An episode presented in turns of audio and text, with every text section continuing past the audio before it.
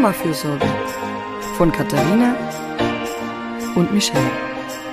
Der Podcast für alle Seiten der Mutterschaft.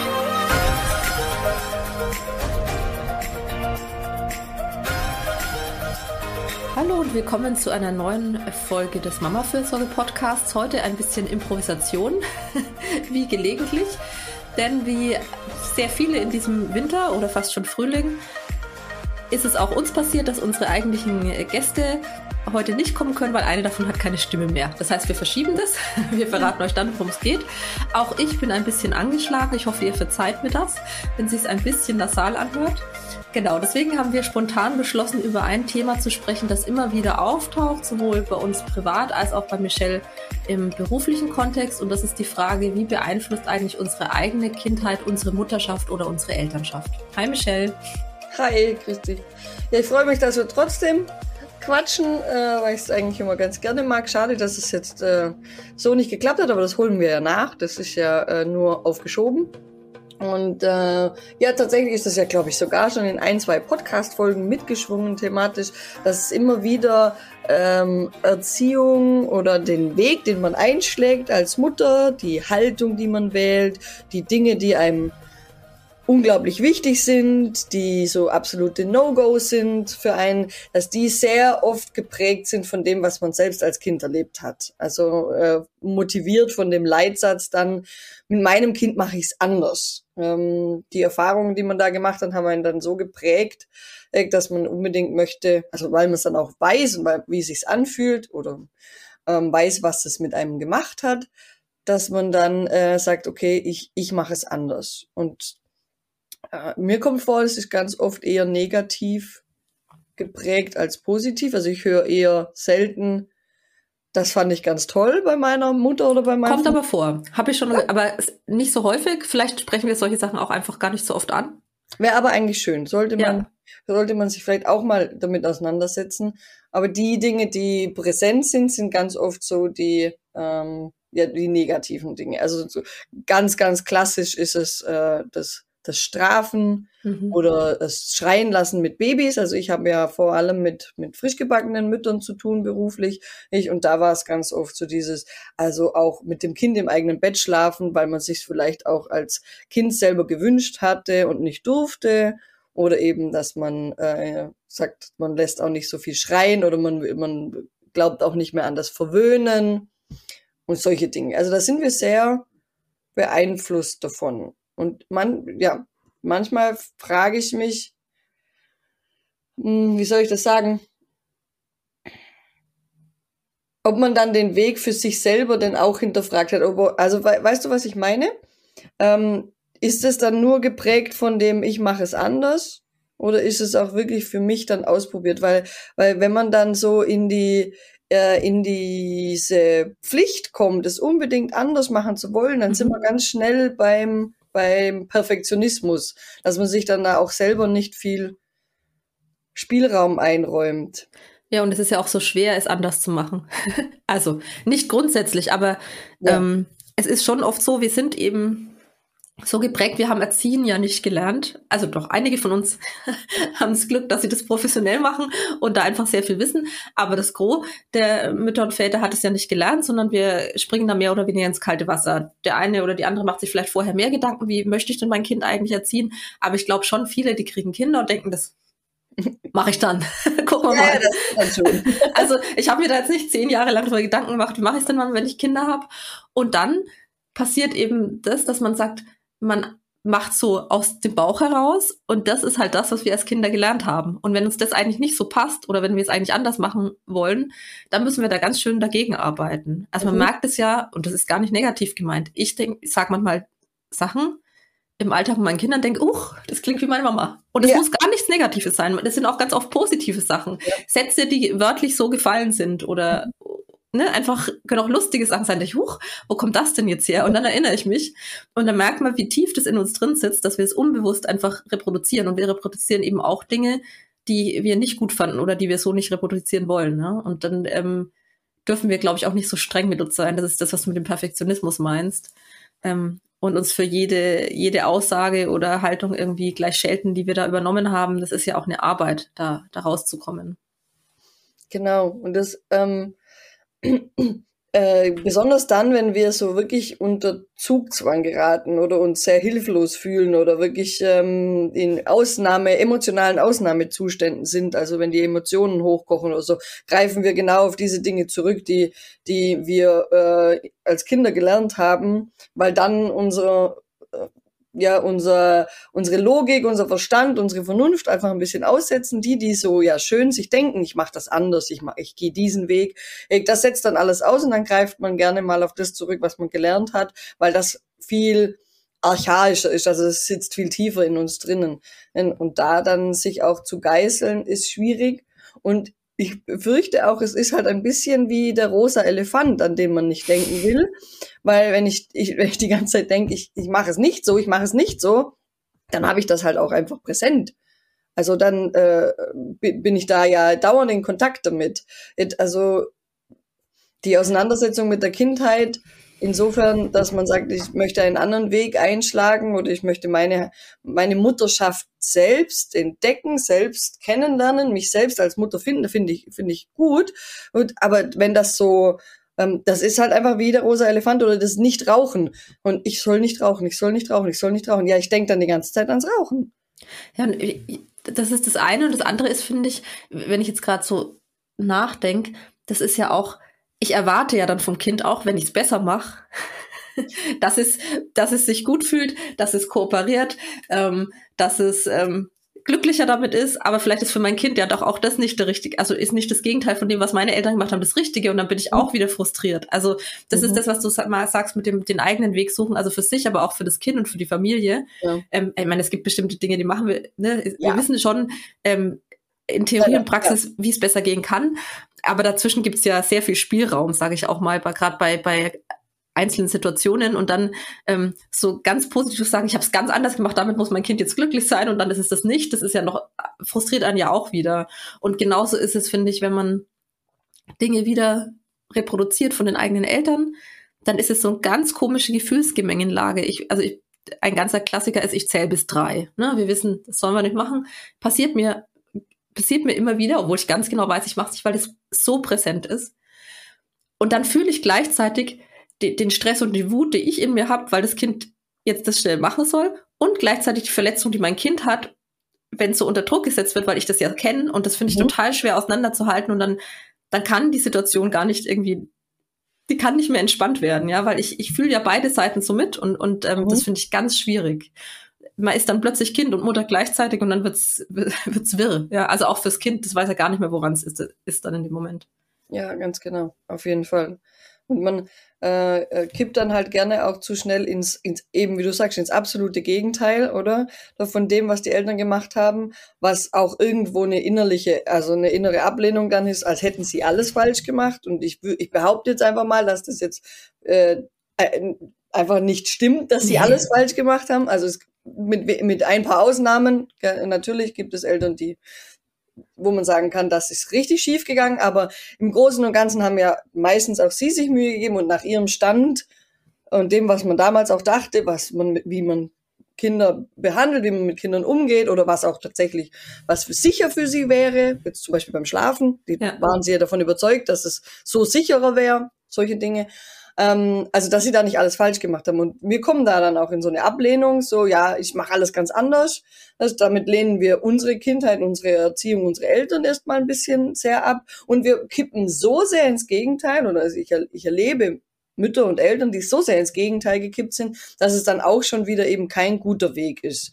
Ist also vom, vom ganz autoritären zum, zum, zum Grenzenlosen kann dann für eben, wie du sagst, für ein Kind zu viel Unsicherheit bergen, ja. zu viel Instabilität, zu wenig Orientierung. Und das brauchen ja manche Kinder mehr als andere, aber im, im Großteil kann man sagen, dass Kinder schon Orientierung und Führung auch ähm, brauchen oder davon profitieren, wenn sie Halt haben. Ähm, und wenn Eltern ihre Grenzen selber gut zeigen können, da ist man sich ja inzwischen auch relativ einig, dass, dass äh, die eigenen Grenzen setzen zu können, dass das eine gute Fähigkeit ist und dass man dann, dem Kind damit nicht irgendwie schadet, wenn man sie äh, zugewandt äußert, die Grenze, sondern dass man ihnen damit Halt und Orientierung gibt.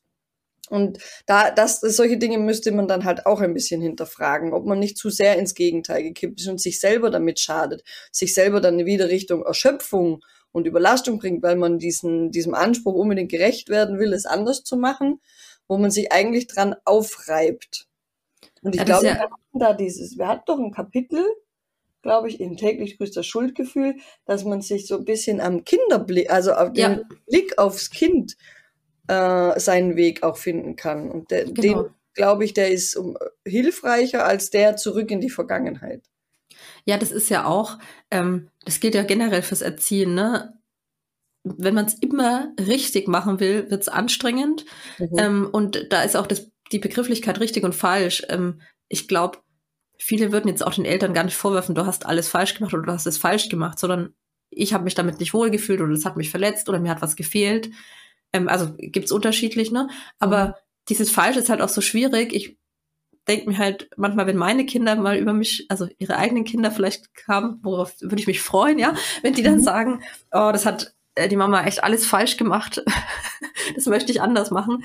Das ist ja ganz schön hartes Urteil, weil wir das, wie du sagst, die meisten von uns einfach ja immer richtig machen wollen und das Beste wollen und unterschiedliche Standpunkte haben. Und das ist, glaube ich, gerade in unserer Generation halt so krass, weil sich das so viel getan hat, sage ich mal, von Kindheit in den 80ern. Das ist jetzt meint, ne? 80er, 90er. Und jetzt. Und unsere Eltern ja von der Kriegsgeneration großgezogen wurden. Also man muss mal überlegen, was da passiert ist, ähm, von dort bis jetzt und wie viel sich da verändert hat da kann man, wie, wie, hätten die es alles wissen sollen und wie hätten die sich so schnell davon frei machen können? Mhm. Hm, das ist halt so ein Prozess und deswegen finde ich das echt immer auch ein ganz schwieriges Thema. Ähm, aber natürlich äh, sind da Sachen schiefgelaufen und äh, wir, wir sollen und dürfen es ja auch besser machen.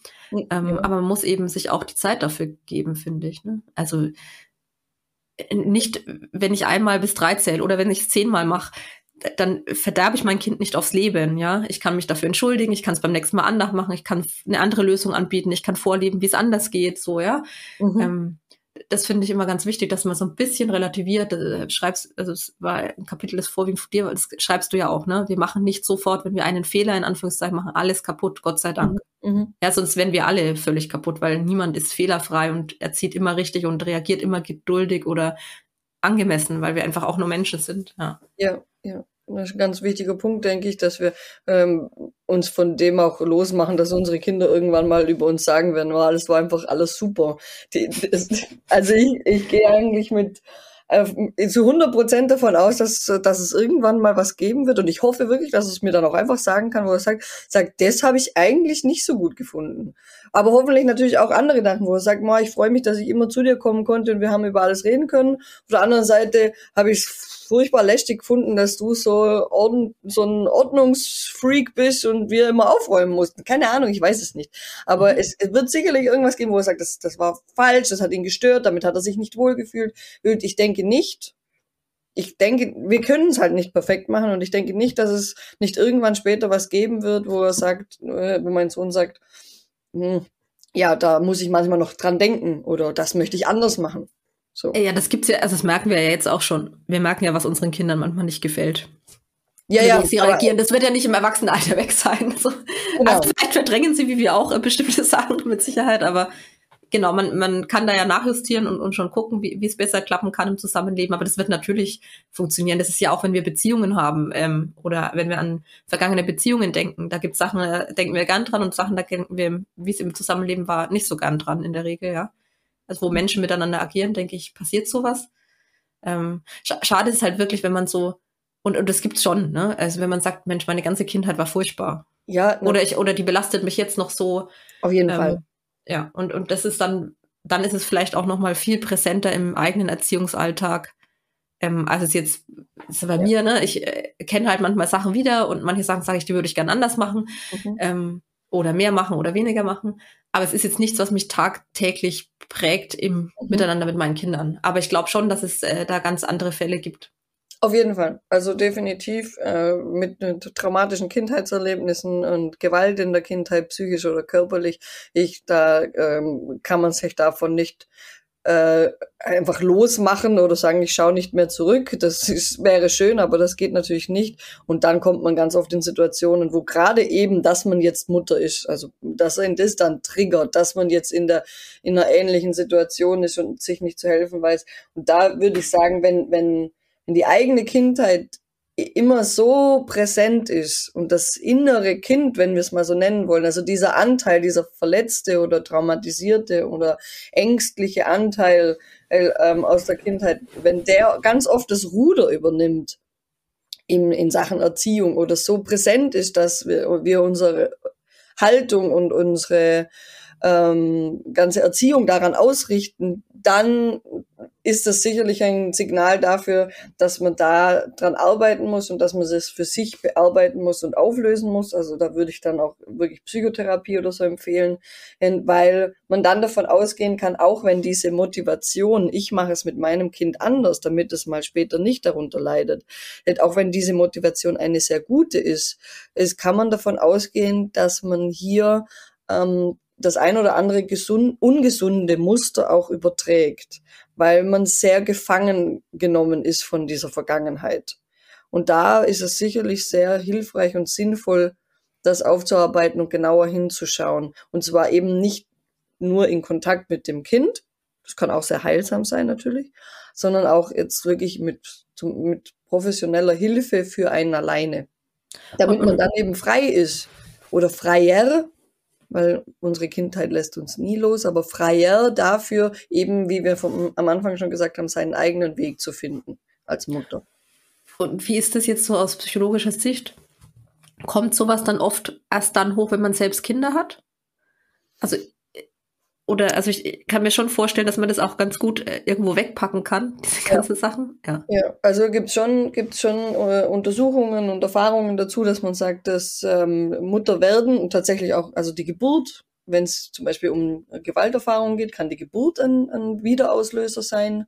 Ein, ähm, wenn man im Prozess der Geburt zum Beispiel Hilflosigkeit oder so äh, erfährt, ein Gefühl, das man damals vielleicht als Kind schon erfahren hat, dass das dann wieder hochkommt.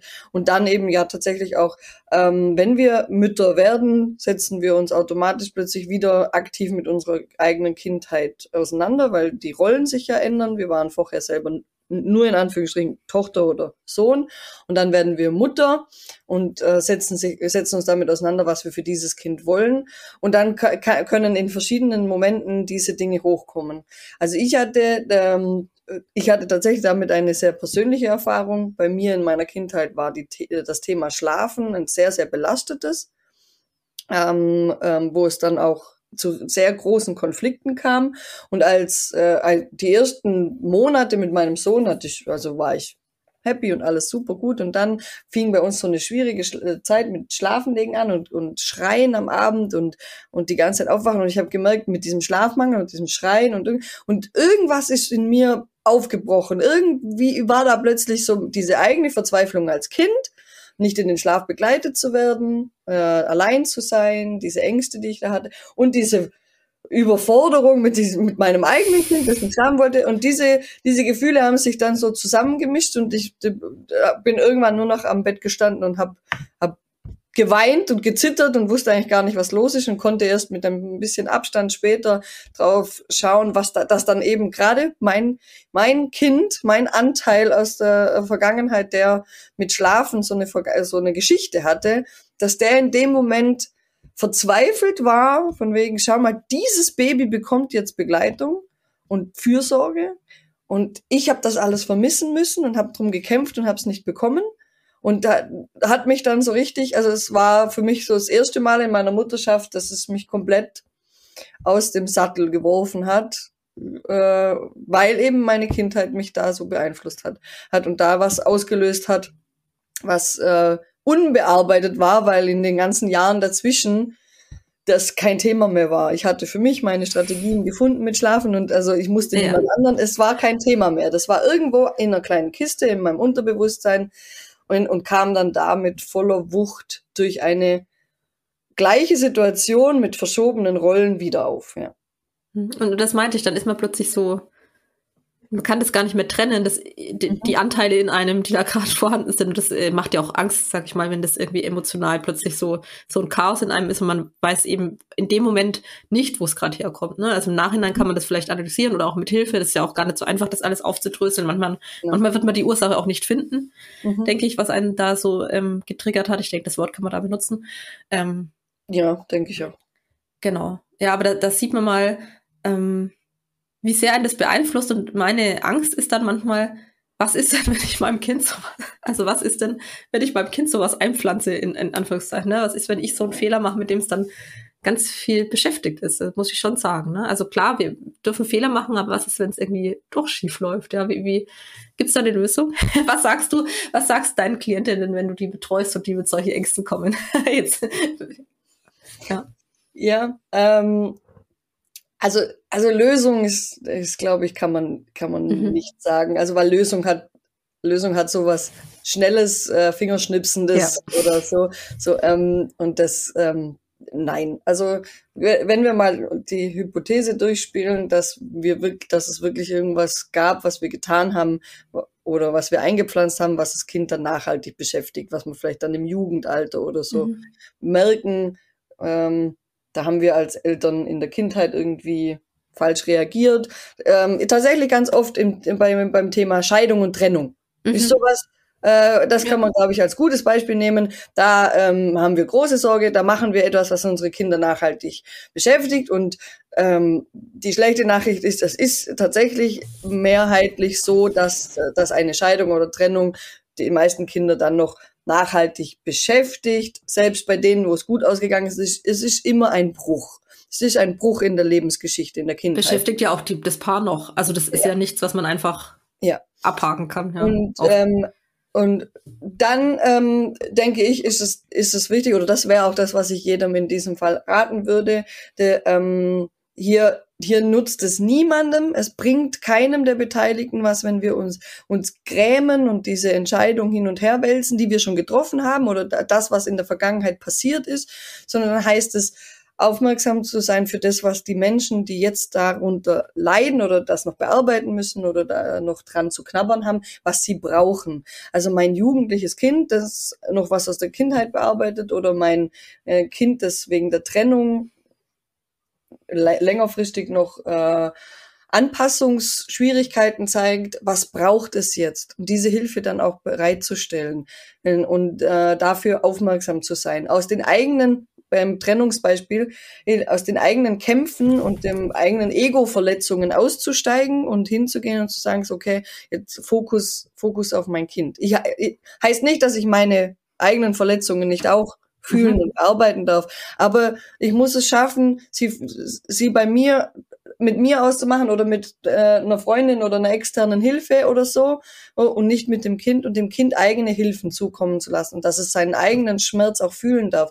Selbst wenn dieser Schmerz, das ist ein ganz zentraler Punkt, wenn dieser Schmerz, den das Kind erlebt, der löst ja in mir Schuldgefühle aus, ja? der, weil ich fühle mich ja verantwortlich dafür, mhm. dass es diesen Schmerz fühlt, dass eben weil ich mich getrennt habe oder weil wir uns getrennt haben oder weil ich das und das in der Vergangenheit gemacht habe. Und wir wollen Dinge, die ein schlechtes Gewissen auslösen, gerne wegwischen und dann diese Gefühle vielleicht auch nicht ihnen nicht den Raum geben und sie nicht anerkennen, weil sie in uns ja ein negatives Gefühl aussehen. Absolut menschlich, ganz normal, dass wir das wollen. Wir mögen keine negativen Gefühle, wir wollen sie wegwischen. Aber das ist eben genau das, was wir in dem Fall nicht machen dürfen. Und diese Gefühle haben genauso Berechtigung wie unser zum Beispiel wie unsere Bearbeitung der Vergangenheit oder wie unser angeknackstes Ego wegen der Trennung oder was auch immer der Trennungsgrund war, unsere, unsere Trauer über die Trennung, egal. Diese Gefühle haben genauso Raum und äh, sind genauso anzuerkennen wie die des Kindes und dementsprechend auf sie einzugehen. Wir können, und das zeigt uns die Resilienzforschung, das zeigt uns die, die Psychologie, das zeigen uns ganz viele Richtungen und man, man kann sehr viele Dinge bearbeiten. Und wenn man im, im Großen und Ganzen auf eine, äh, bei der Erziehung darauf geachtet hat, dass das ein Kind ist, das eigene Lösungskompetenzen hat, das selbstwirksam ist und so, dann ist das ja ein resilientes Kind. Und dann wird es auch mit so einem, äh, ich nenne es jetzt mal Schicksalsschlag oder auch einer längeren Phase mit anhaltenden äh, Herausforderungen, wird es mit Unterstützung auch dann fertig werden und daran wachsen können. Ja, also das, ähm, das dürfen wir ja nicht vergessen, dass wir ja unfassbar äh, viele Ressourcen in uns drin haben, die man aktivieren kann. Ja, das ist, ich glaube, auch schon hilfreich dann zu sehen, jetzt verstehen meine Eltern, dass ich da leide oder dass es mir schlecht geht. Das kann ja schon sehr heilsam sein. Das ist ja was in Therapien dann, da würde ich, sage ich jetzt als Laien, ähm, passiert oft, dass man sagt, da wird gesehen mein Schmerz. Und da ja. wird gesagt, es ist wirklich ein Schmerz und da ist wirklich was da. Das kann ja schon einfach sehr viel helfen, weil man ja mit den Gefühlen manchmal wirklich gar nicht weiß, wo kommen die her und, und ist das, man fragt sich, sind die gerechtfertigt, sind die in Ordnung? Mhm. Ähm, und wenn da die Eltern sagen, Mensch, das haben wir gesehen, also ich hatte das jetzt nicht im Erziehungskontext, aber ich habe äh, mit einer Freundin ähm, geschrieben und habe was gesagt, was sie relativ, was sie sehr verletzt hat. Das war keine Absicht von mir, ne? Und da kam zu Recht mhm. aber trotzdem ein Schuldgefühl, weil ich weil ich halt einfach da nicht aufmerksam genug war. Und dann ja. hat sie mir das gesagt und dann habe ich gesagt, danke auch, da, wir haben uns, äh, es war jetzt kein Streit oder so, aber dann habe ich gesagt, danke, dass du mich darauf hinweist. Mhm. Und ähm, und sie war froh, dass ich äh, verstanden habe, dass es ihr schlecht geht. Ne? Also das, ja. ich kann das nicht ungeschehen machen, dass sie sich da verletzt gefühlt hat, aber wir konnten drüber reden und sie hat gesehen, ich verstehe jetzt, woran es liegt. Ja. Und ich war froh, dass mich jemand darauf hinweist. Ne? Und das ist, ja. glaube ich, oft, oft so bei Eltern-Kind-Sachen, dass wir das so mit uns tragen, aber wir das mit den Eltern ja nie besprechen. Mhm. Ja, und wir, wir, dann haben die ja, die wissen ja vielleicht gar nicht, wie wir darunter gelitten haben. In manchen Fällen sicher, aber in manchen mhm. wissen die es gar nicht. Und dann haben sie auch gar keine Chance, mal zu sagen, ich sehe dich in deinen Gefühlen und es tut mir leid oder, oder ne, einfach ich sehe dich, das, das ist mhm. so und so gelaufen, auch ohne Schuldzuweisungen. Äh, ich glaube, dass da ganz oft das alles unausgesprochen bleibt. Mhm. Und das ist so eine Hoffnung von mir, dass, dass man da eine Grundlage legt, dass die eigenen Kinder, wie du vorhin gesagt hast, mal kommen können und sagen, das war doof. Dann fühlt sich's immer noch nicht gut an als Mama. Wenn ich weiß, irgendwas, was ich gemacht habe, hat, hat ein ungutes ja. Gefühl gemacht oder auch längerfristig. Aber immerhin konnte mein Kind sich öffnen ja, und, und das sagen. Gilt, gilt für alle Beziehungen. Ja, genau, ich wollte gerade sagen, das gilt, glaube ich, für alle Beziehungen. Wir haben alle dieses Bedürfnis, äh, gesehen zu werden und dass unsere Gefühle anerkannt werden und sein dürfen in allererster Linie. Das, deswegen empfehle ich tatsächlich ganz oft einfach zu, wenn jemand mit einem Vorwurf oder so konfrontiert ist oder mit einer Gefühlsäußerung vom, vom Gegenüber, das irgendwas in einem auslöst, also eine Art Vorwurf sein könnte, einfach auch mal kurz äh, durchzuatmen und zu sagen, so, okay, habe ich gehört. Das ist beim anderen schon einfach, da, das ändert die, das ganze System in dem Moment. Ist auch, wie du gerade schon äh, als Laie gemeint hast, äh, einer der wichtigsten Wirkungsfaktoren von psychologischer Beratung, Psychotherapie. Okay. Die wirklich, da, da, die Menschen berichten hinterher, äh, was hat, was hat ihnen gut getan, was hat gewirkt. Ich, ich durfte sein. Ich hatte Raum, ich hatte, mhm. ich wurde gesehen, ich wurde gehört, weltfrei, urteilsfrei, meine Gefühle waren einfach mal nur da und durften sein und konnten von, von links und rechts und oben und unten betrachtet werden, ohne dass man irgendwie gleich gesagt hat, aber nein, das habe ich, das ist doch gar nicht so gewesen. Oder, also das ist schon jetzt so ein bisschen sensibel. Aber das sind so unsere Stand, also so im Alltag reagieren mhm. wir total oft, wenn es in uns was auslöst, was der andere sagt. Ich habe mich da von dir allein gelassen gefühlt. Ja, aber ich, ich Man bin rechtfertigt sich. wir sind sofort in der Rechtsstadt. Oh, okay habe ich gehört. Lass uns drüber reden. So, ändert alles. Und das Gefühl ist ja erstmal bei demjenigen, der es geäußert hat. Ich muss ja, ne, ne, vielleicht äh, kann man wirklich drüber reden und nicht gleich sofort als, ja, aber ich hatte so viel zu tun und, und ich habe aber das, das gemacht, hast du das nicht gesehen? Also jetzt, das ist jetzt relativ äh, partnerschaftlich, der, ja. der, der, Talk, aber ähm, da sind wir ganz schnell im Rechtfertigen, statt dass diese Gefühle einfach mal einen ganz kurzen Moment haben. Und bei Kindern natürlich auch, gell? Also ganz oft schon erklären, das Kind, das äh, weint, weil es ähm, ein Spielzeug oder so nicht haben darf. Da fangen wir an mit erklären, du hast beim gestrigen Einkauf was gekriegt oder es ist bald Ostern oder Weihnachten oder so. Also wir rationalisieren dieses negative Gefühl weg.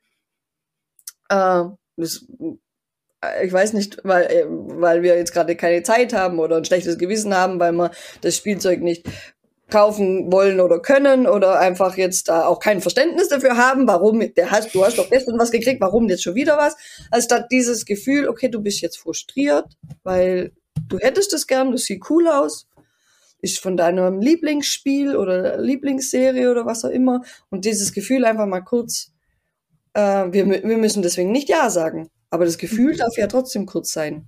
Und dann kann man es vielleicht sogar trösten. Und dann, wenn das Kind nicht mehr emotional aufgeregt ist, dann äh, erklären, du, wir können es auf eine Wunschliste setzen oder was weiß ich. Aber Gefühlen Raum zu geben, ist eine Fähigkeit, die uns dann auch hilft, wenn wir Jahre später feststellen, oh, okay, ist auch nicht immer alles gut, was wir gemacht haben. Dann ähm, haben wir ihnen da damit aber schon was mit auf den Weg gegeben, was ihnen für die Zukunft hilft, das dann zu bearbeiten. Ja. Bin ich wieder vom Hundertsten ins Tausendste Nee, passt doch. ich habe ja auch gefragt. Ja. ja, ich dachte auch, dann muss ich jetzt, ich muss dieses ungute äh, Schuldgefühl jetzt kurz aushalten, ähm, weil es bestimmt weniger schlimm ist als das, das was am anderen Ende gerade äh, emotional hochgekommen ist. Ne? Und ist was, was mir auch total schwer fällt. Ich möchte niemandem, wer möchte das schon, niemandem wehtun oder so, ne? ja. ne?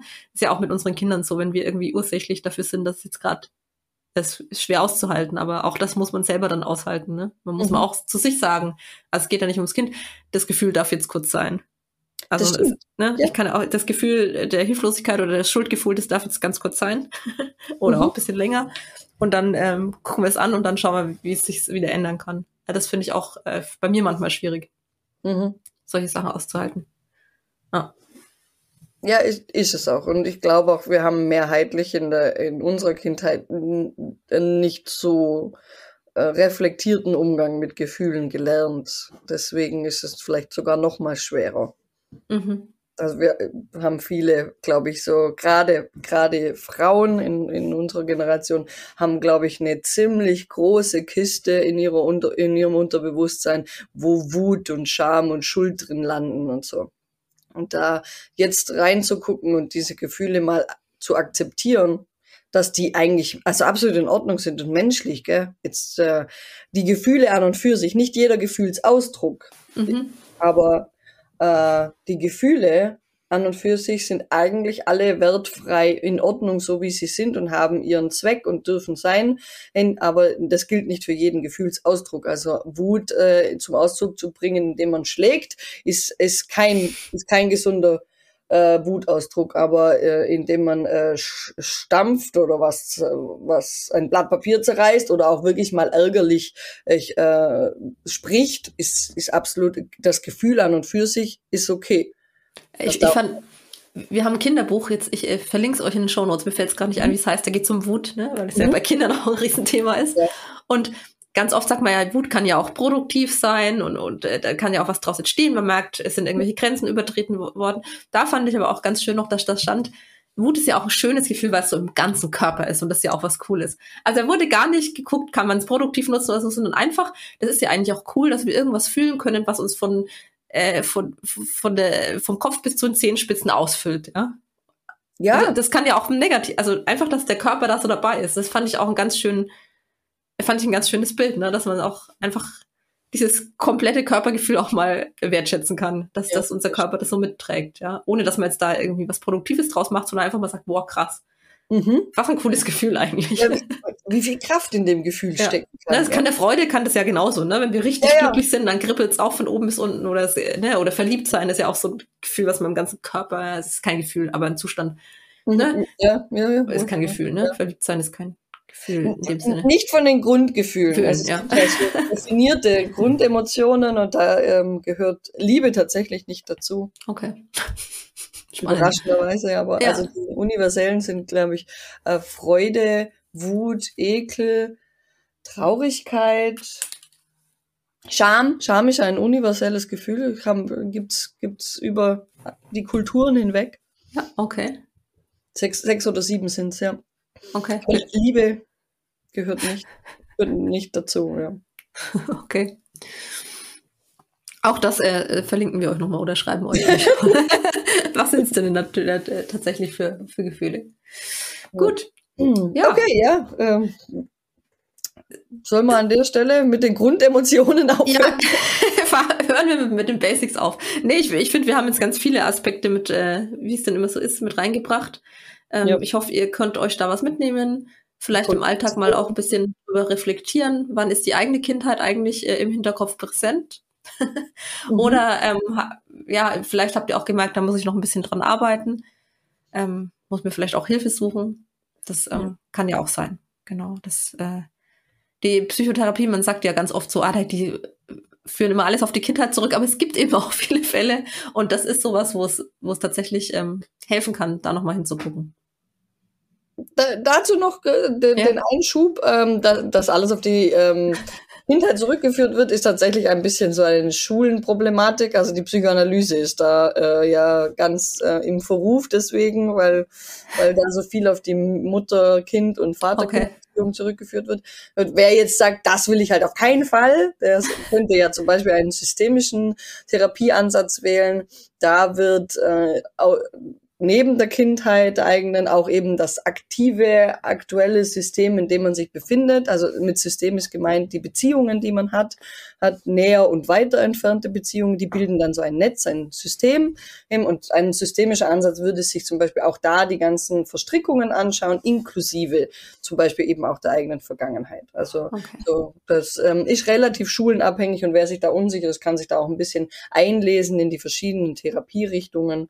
Die Verhaltenstherapie ist da zum Beispiel relativ äh, weg davon, weil mhm. die sich wirklich Aktuelles anschauen und wie kann man diese äh, Reizreaktionsketten, also ich, ich sehe einen Aufzug und kriege Angst, Reizreaktion, ähm, wie man das auflösen kann. Und da spielt manchmal die Kindheit mit rein. Es wird aber sehr, sehr an der, am aktuellen Gefühl gearbeitet. Also da, wer sich da unsicher ist und sagt, ich will nicht so äh, nur, dass alles auf meinen Vater geschoben wird, der kann vielleicht auch einfach eine andere Therapierichtung mal sich anschauen. Das wollte ich noch abschließen. Gut, das gibt's als Pro-Tipp. als, als Basics.